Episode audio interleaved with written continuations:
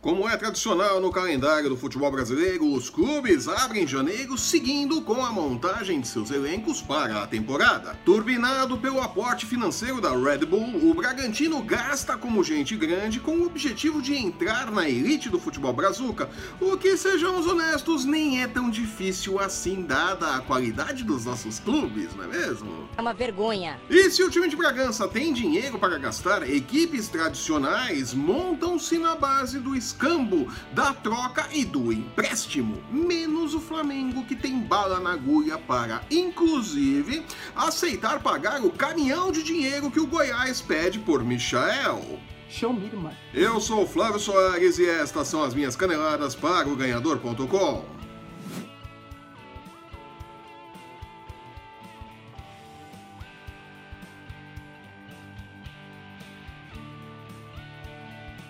Em menos de um ano de parceria com a Red Bull, o Bragantino conquistou a Série B do Campeonato Brasileiro e abre 2020 gastando como clube grande. Papo!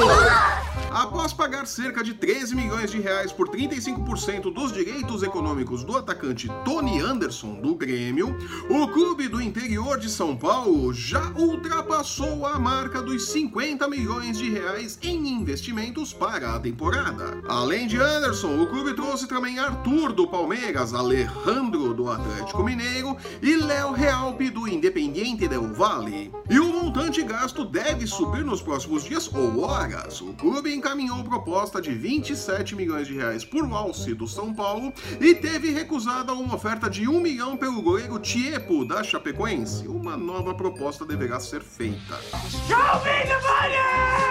Tudo isso é parte da estratégia do clube em investir em jogadores com potencial de venda futura após talvez uma passagem por algumas das equipes que o grupo Red Bull mantém na Europa e também da ambição de entrar no clube dos grandes e brigar de verdade por títulos nacionais e continentais. Neste ano, a principal ambição do clube é conseguir uma vaga na Copa Sul-Americana de 2021.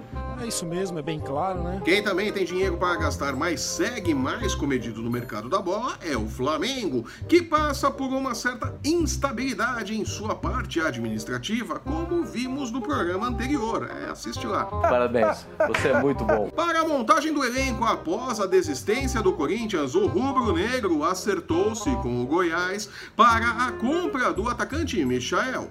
Jogadoraço. Mas, por conta de um erro de cálculo de 5% que pertencem ao Goianésia, os clubes esperam agora por uma decisão do empresário Eduardo Maluf, que pode abrir mão de 5 dos 20% que tem sobre os direitos do atacante para fechar o negócio. Sem outros clubes no páreo, o Flamengo fechou questão e valores e agora deixa a bola com o pessoal em Goiás, que tem, segundo divulgado, até o meio-dia desta sexta-feira portanto, após a gravação deste programa, para dar uma solução à questão e selar o destino da revelação do Brasileirão do ano passado.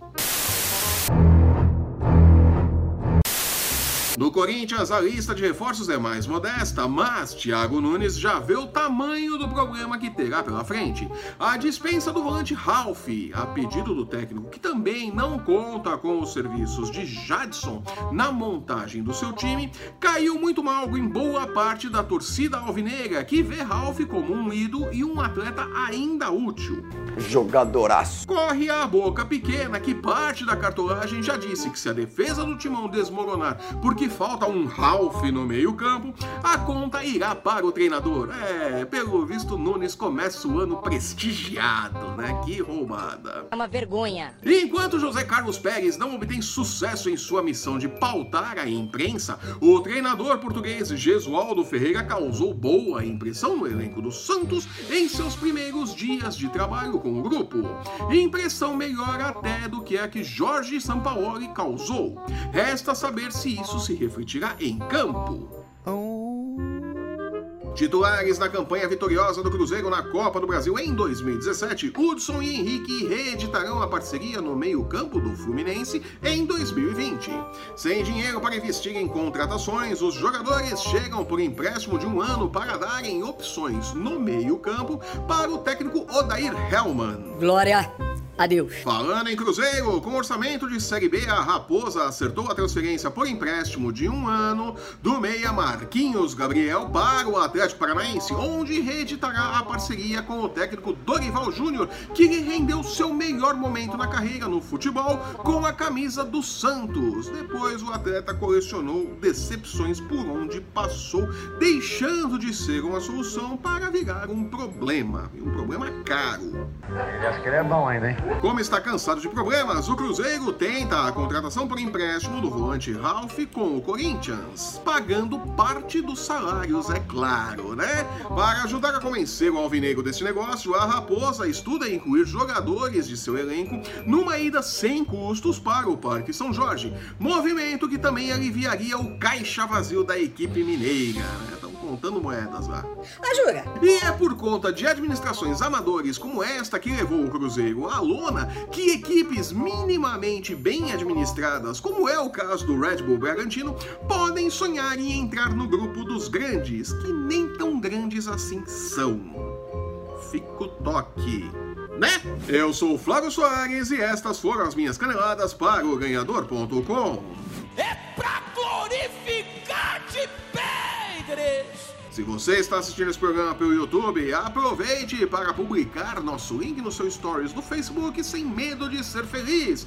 Aproveite também para deixar o seu curtir, seu comentário, assinar e compartilhar o nosso canal para não perder um lance do seu esporte favorito e nem as nossas dicas de apostas. Né? Todo dia tem dica de aposta no site do Ganhador. Acesse lá o ganhador.com. Lembrando também que o MMA, o UFC, basquete, a NFL tem espaço nos canais do Ganhador e no ganhador.com. Tá esperando o que? Acesse, confira e lucre. Lucre é sempre bom, não é mesmo?